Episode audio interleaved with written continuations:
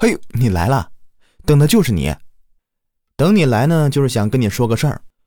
我的全新恐怖怪谈短篇故事集上线了，现在点击节目下方的链接就可以进入专辑订阅收听了，或者直接在我的账号主页找到收听。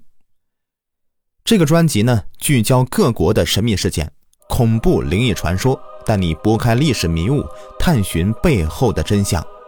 像什么现代人吃人事件、美国都市传说、蜥蜴人阴谋论、日本灵异事件、如月车站里的神秘失踪之谜、历史上的活剥皮杀人案、长津湖战役、南京大屠杀等等，都为你一一揭秘。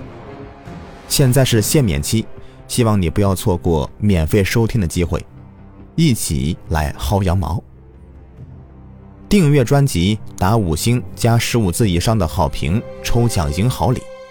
即日起至一月十日，订阅专辑在专辑评论区留言，点赞第一的听友将获得白夜剧场悬疑指数盲盒加喜马拉雅周边大礼包一份。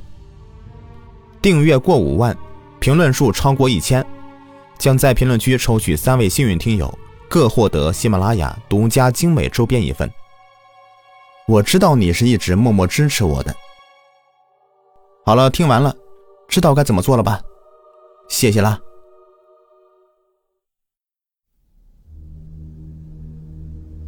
欢迎收听由雨田为您演播的短篇灵异鬼故事。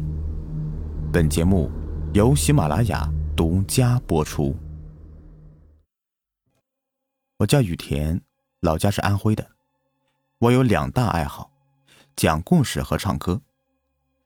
从事主播这个行业呢，也有一年多了吧。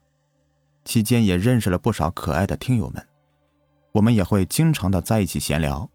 因为我呢主要是讲鬼故事的，所以大家也都会给我分享一些他们听过的或者遇到过的一些奇闻怪事。其中最让我难忘的呢，就是大双给我分享了一个关于夜晚唱歌的诡异事件之后，这个事情在我的身上。又再次的上演了一遍。那天晚上我下播之后啊，已经是十点半了。打开微信处理了大家给我的留言时，其中一个名叫大双的听友给我发了一条消息，尤为的醒目。这几个字是：“我见过鬼。”我连忙回复了：“说来听听。”于是我等了一会儿。只见他一下子发来好大一串文字，他的大概意思是说呀，郊区的房子不能住，有些房子地下不干净，因为那里曾经都是乱坟岗。凌晨之后，千万不要到地下室或者地下停车场里面去，可能会听到一些诡异的声音，多半会听到有人在唱歌。这个声音呢，分不清楚是男是女。特别的诡异，他自己就亲身经历了一次。我还反问他呢，这半夜也可能是有人在下面为了壮胆自顾自的唱歌呢。他却反驳我说：“这个歌声呢很奇怪，就是你在走路的时候就听不到了，只要停下脚步，这个歌声就立马会响起来。听不懂在唱什么。要真是人在唱歌的话，他怎么会跟随我的脚步呢？”这种感觉就好像是我背后不远处有一个人一直在盯着自己，监视自己的一举一动，故意吓唬我一样。听他把这个事情说完，我就洗漱一番，上床睡觉了，不由得把这个事情往自己的身上想，因为我家就住在郊区新建的小区房子里，地下也有一个车库。忙碌了一天了，又困又累的，没想太多，就关灯休息了。一夜无话。第二天起来呢，我照旧做着我的工作，录书、讲故事，晚上直播、下播、睡觉。睡着睡着吧，突然被一阵手机铃声给吵醒了。我带着烦躁的心情摸到手机，看了一下。哎，我去！是我的发小小李打的电话，再看一下时间，凌晨的三点多，心里突然有种不好的预感。这个家伙平时比我还要宅，除了打游戏，脑子里面没别的东西。这个点儿给我打电话，一定是有什么不得了的事情了。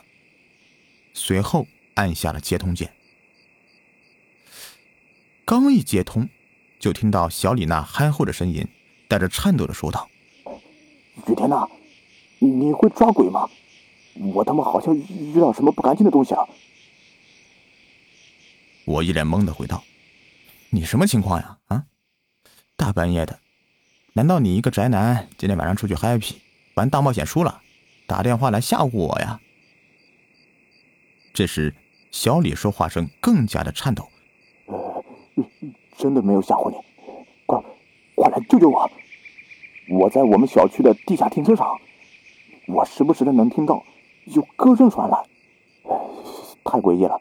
我跑起来的时候吧，这个歌声就断断续续的，我一停下来就，就听得特别明显。一听到这里，我突然来了精神。”这也太巧合了吧！昨天才听到大家分享的类似的事件，今天晚上就他妈的上演了呀！我立马从被窝里面爬起来，把手机放到床边，打开免提，一边穿衣服一边和小李通话，随后急急忙忙的就去坐电梯了。我当时心里还有点不相信这个家伙的话，大半夜的跑地下停车场干什么？宅男。单身没对象，更何况现在是凌晨三点半呢。哎，也不管他是不是在骗我了，万一真有啥不干净的东西，两个人也好应付呀。哎，不想那么多了，先下去再说吧。我家呢是住在八楼，下到负一楼呢还需要一段时间。说实话呀，凌晨时分自己一个人坐电梯下楼。我这还是第一次。在下到第四层的时候，电梯门忽然开了，我当时还以为到负一楼了呢，差点想走出去。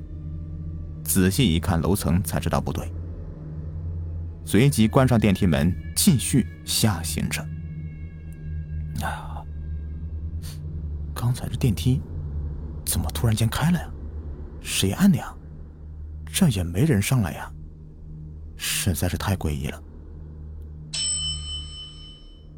终于，叮的一声，到了负一楼，电梯门一打开，一股浓浓的汽油味就扑面而来，熟悉的地下停车场的味道。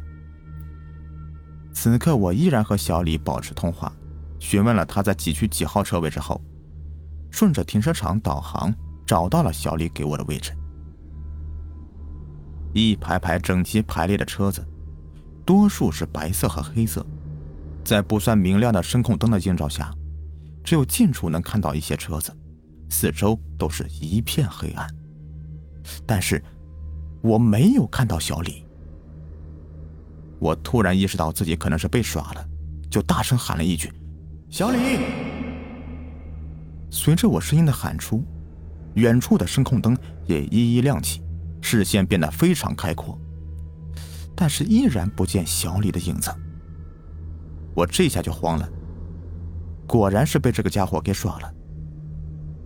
就在我准备转身走的时候，身后突然又有人喊我：“雨田！”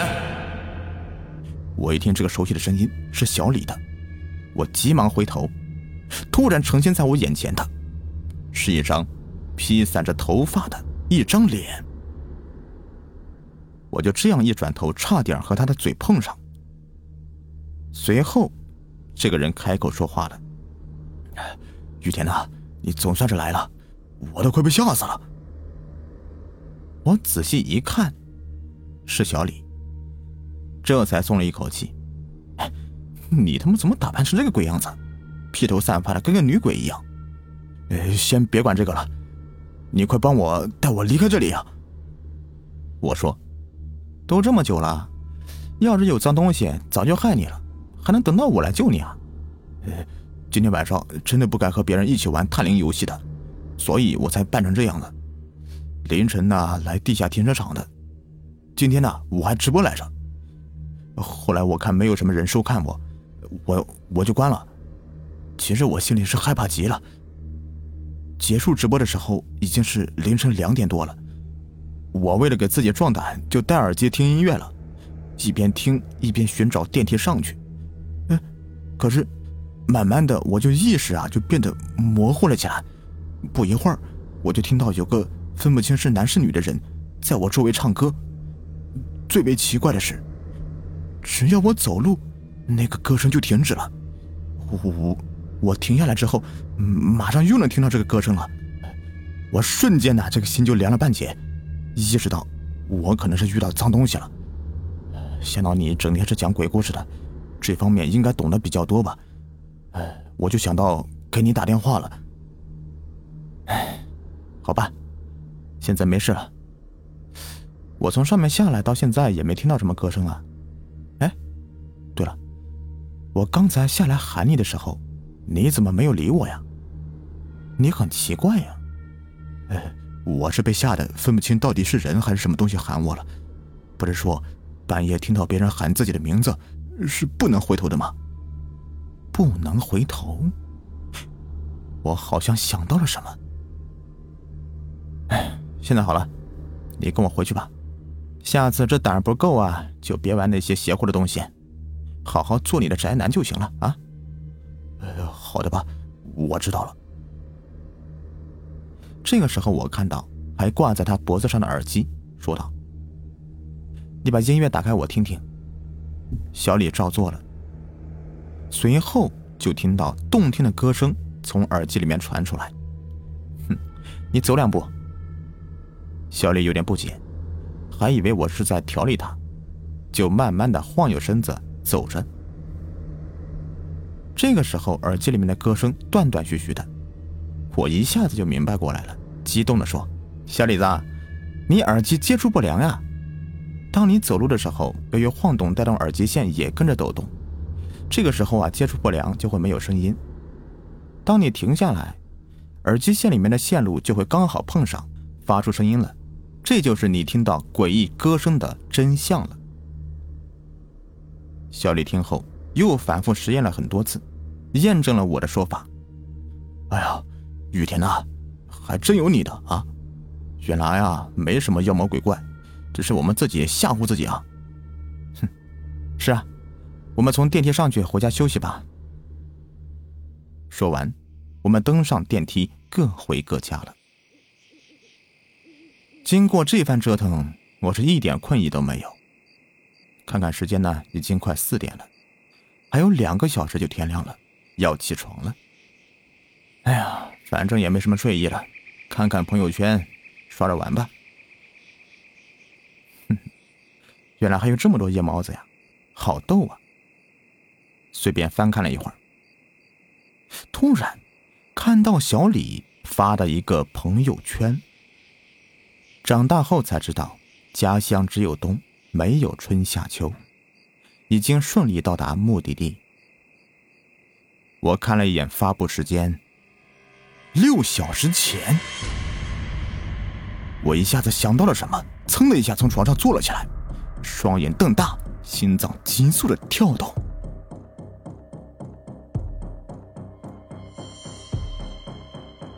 好了，这个故事呢就讲完了。你们说我当时想到了什么呢？欢迎在屏幕下方留言。